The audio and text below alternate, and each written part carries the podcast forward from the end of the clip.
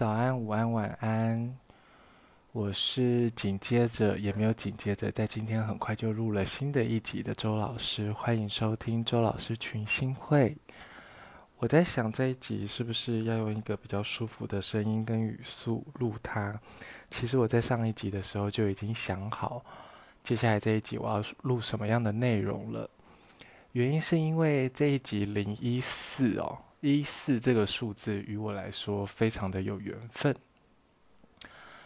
我的生日是一月四号，然后呢，我的我不晓得有多少人有没有听说过生命灵数这个东西。前阵子我们社区啊，管委会很呃前卫的办了一个分享会，就是请了一个熟知生命灵数的老师来跟大家分享生命灵数的内容。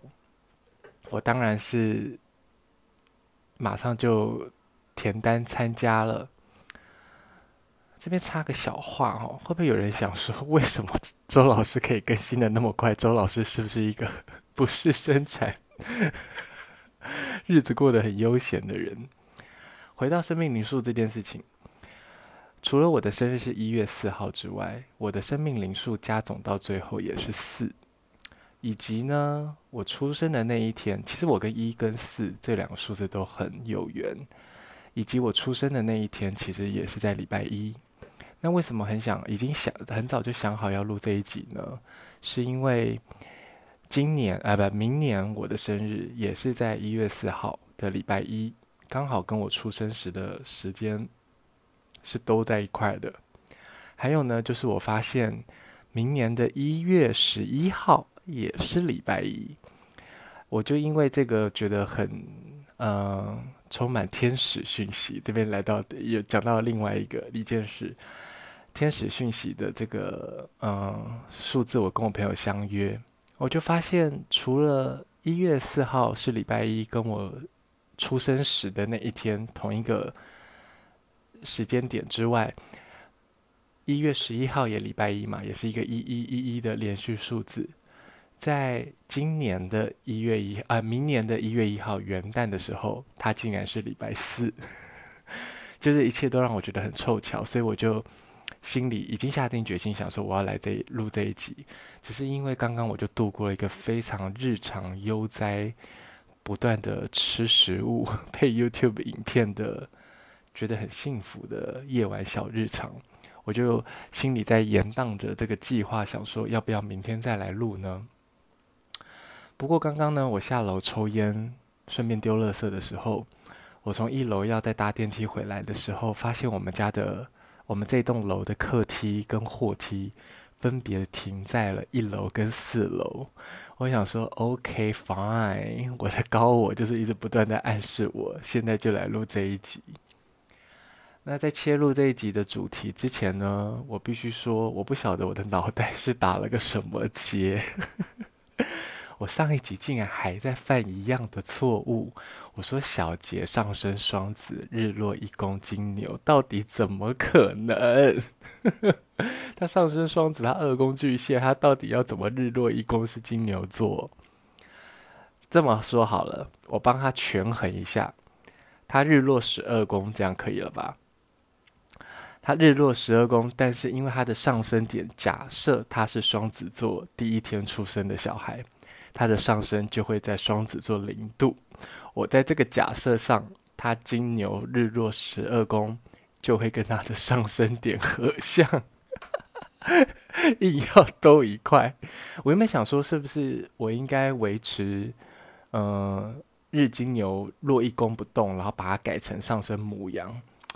但我又觉得认真细想哦，我不认为小杰有那么像上升母羊。就上升双子的部分也有，上升母羊的部分也有，但我还是觉得去日落十二宫的他是蛮有可能的，因为我认为小杰就是一个，嗯，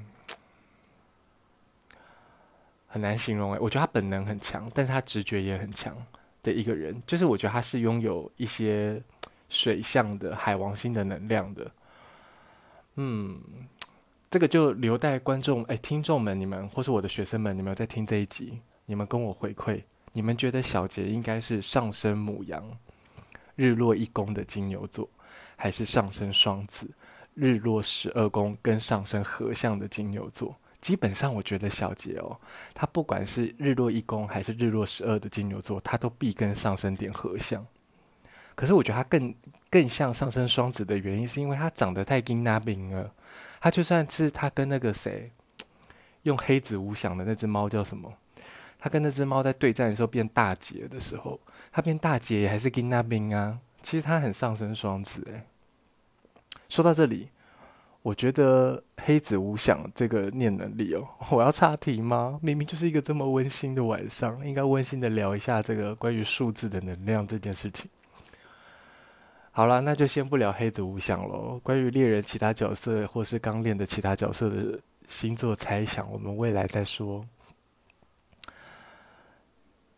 我都跟我的学生讲说，这些冥冥之中发生的巧合，它都是一个兆头。我认为它多半是好兆头啦，只是这个好坏，我们很难在这，有时候很难在这个兆头中得到些什么答案，因为这些好兆头。这些巧合往往看起来不见得我们在当下可以立即明白它的用意为何，就像是天使讯息这些重复出现的数字。嗯，我在开始恢复录 Podcast 这段时间以来，我就开始不动不断的主动搜集我在使用手机的时候，嗯，凑巧，这时候在讲凑巧。我都已经相信它是某种必然性了。总之，我凑巧的发现各种天使讯息，我都有截图把它记录下来。我在显示图上放的就是我在一点十一分的时候，我正在听余佩真专辑里的《阿波罗十一号》。你们说这凑巧不凑巧？呃，我会在 Facebook，就是我的粉砖和我的 Instagram，再把我剩其他应该最多只能放十张吧。我应该要累积到十张，所有我在这段时间看到的天使讯息，呃，跟大家分享，包括显示图的这一张。你怎么去感受这件事情呢？有我上网就搜寻了一下哦，怎么有人讲天使灵数这件事？当然有人把所有的这些一一一二二二三三三四四四哦，我曾经一个晚上就收集到三个，一 一个通宵没睡觉的时候。然后，嗯、坦白讲，其实我一二三四都有收集到，一二三四五都有。然后我还有跟我的学生分享。但我后来开始截图的时候，我记得好像只有一一一二二二五五五吧，四四四有没有？我有点忘了。但我有收集到十一十一一一一一。我都跟我的学生说，这些生生命中发生的这种好兆头，其实都是冥冥之中的这股力量。你也可以把它想成是我们的高我，或者你把我们的高我。理解为是天使传福音、捎来好讯息都可以。总之是这些存在，他们在跟我们互动，他们在试图传递一些讯息给我们。这些讯息都是他们在告诉我，当下的我们是在对的方向，往对的方向前去做对的事情。怎么理解这个对呢？它其实就是一个于你自身而言，你顺应的自然，在展现你自己，在实现你自己。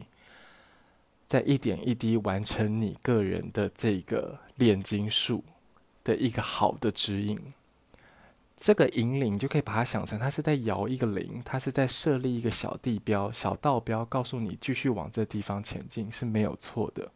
这个对错并不是社会价值观的是非，而是你自己心理上认为，你活出你真实的样貌，你活出你的本色，那个于你来说。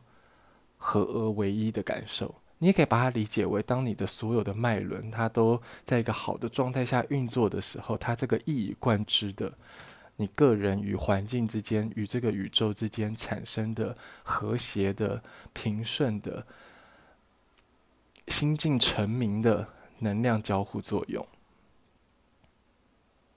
嗯，短小的一集。我每次都在想，我每次在吃到好好吃的食物的时候，我都会觉得说，人生活到这一刻，应该就是为了这个吧。本人真的太好吃了。刚刚晚上跟我妈出去吃了，呃，油饭、干米粉，总之是吃饱了晚餐。嗯，等一下哦。两只猫在我房间明明都睡得好好的，我一开始录音，两个就开始你知道焦躁起来，然后就好像想出去上厕所吃吃喝喝，没关系，因为我刚好讲到吃嘛，就让他们也去开心一下。听到这里，你有没有发现老师真的是人家一镜到底，我一录到底的。我那个按暂停，我其实没有在剪接的，因为如果我会剪接，我这脑袋不好使的这个打结的内容就不会一而再再而三的犯错了。嗯，然后回到家里，我就觉得怎么还是有点嘴馋。没多久之后，我就又煮了泡面来吃。煮泡面啊，放了青菜啊，放了明天煮火锅要加的虾饺、燕饺啊，还有一颗冰在冰箱里的茶叶蛋。煮的过程中想说，我还想要再吃吐司，又拿了厚片吐吐司出出来烤。因为前阵子家母往电视购物买了。一箱冷冻的厚片吐司，意外的好吃，而且它可以让你在很短的时间内早上起床就有东西。你看我们家的那个那种麦片的冲泡包，然后又有这种厚片吐司，我早上早餐解决的速度之快。厚片吐司三十二片，一个口味八片，然后我就又烤了厚片吐司来吃，然后我妈跟我一起分食，这样。然后在我吃完到吃这些东西到一个尾声的时候，家母又开始煮了酒酿汤圆。酒酿汤圆是我们家冬天必备的甜食。酒酿芝麻汤圆，然后我我妈还会再加枸杞啊，然后因为她前阵前阵子买了那个窑烧桂圆，还剥几个桂圆放下去一起煮，这样哇！我跟我妈都很爱吃甜汤，就在家里自己这样煮甜汤最幸福了。然后在刚刚这个当下，这个不断的吃食，然后一股暖暖意，然后心里又想着啊，要如何跟大家分享这个生命中的灵光的这种悠悠荡荡的心情，我就觉得啊，好幸福哦！这种幸福的日常，希望每个人，每个现在听到我在跟你们分享的人，都可以去从中找出这点。不能说是小确幸，平实而宁静的幸福，以及不妨未来的每一刻，你都可以去试着探索看看，你生活中我刚刚所提到的这个天使捎来的讯息。我刚刚自己用手打了 double comma 引号，天使捎来的讯息，其实这都是一个。嗯，宇宙在告诉你，你在对的方向做对的事，你在为你自己好，你在做你自己的主人的讯息。非常鼓励大家也开始寻找这生活中的小巧合，即便这小巧合对你来说很没意义，一时找不到这些串联。我可以举一个很有趣的例子，我不知道我之前有没有讲过，因为这件事我讲太多遍了。我在应该有吧。啊，重讲一次无所无所谓。我在第一期的时候介绍到海王星的时候，我就会聊到意识流，聊到意识流，我就会聊到意识流小说。然后那个时候我就举一个例子啊，我应该是之前在录的时候讲过，但是我被我重录就删掉了。我就举到一个例子是，嗯，普鲁斯特，法国作家普鲁斯特的《追忆似水年华》。那个时候呢，就有一个学生，因为他没有听过这个作者，也没听过这本书，是这今年发生的事哦，他就。上网搜寻了《追忆似水年华》，结果就发现当月硬科文学杂志的主题封面主题就是《追忆似水年华》，以及我同时间就会讲到，对我来讲，台湾的文学作家骆以军，他就也是意识流这方面的翘楚，就对了，佼佼者，使用意识流做文字书写的佼佼者，佼佼者。然后学生 B 就说：“哎，可是我查过骆以军的生日，我记得他是母羊座。”我就说：“说不定他水星在双鱼啊。”然后学生 C 就在我的喝令之下就开始 Google，哎，一把他的生日对照星盘一查，发现果然他就是一个日母羊水双鱼的人。听到了没？所有的水双鱼，你们都是有办法写一本像骆以军这样子的小说的。姑且你不论，姑且不论你喜欢他或不喜欢他，就是这些小巧合也不止不时的会出现在我们的课堂里，然后我们大家是共同经历了这个小巧合而惊呼的。又或者我的我有个学生，他有一次呃跟我约在中山堂要去看表演，然后他就在我来之前，他在路边吃玉米，中山堂的广场吃玉米，旁边就一群呃幼教团队在带小朋友一起做活动。然后吃着咬玉米，咬着咬着就发现那个带队的成年人就是跟带着小朋友说：“来，我们大家一起说‘玉米哥哥好’，就是像这种，这 种就是相较起来比较感觉不到这个意义的的凑巧，又或者是。”我跟这个学生就是玉米哥哥的这个学生，有一次我们呃一起去找完济公师傅，在聊天，在聊我们看过的一个演出。这个演出呃跟日本的出云出云阿国有关系。然后我们聊着聊着，就是我他带我去吃一家很有很好吃的蚵仔米线，大肠蚵仔米线。然后我们在吃面线的过程中聊天，聊这个表演，回忆这个表演，当初我有多喜欢这个表演，这样。发现这个蚵仔米索的店竟然就也叫阿国面线，就是像这样子的。你可以说它是一个不知所以然来的呼应，但是就是诸如此类的这种小巧合，其实不断的会发生在我们的生活中。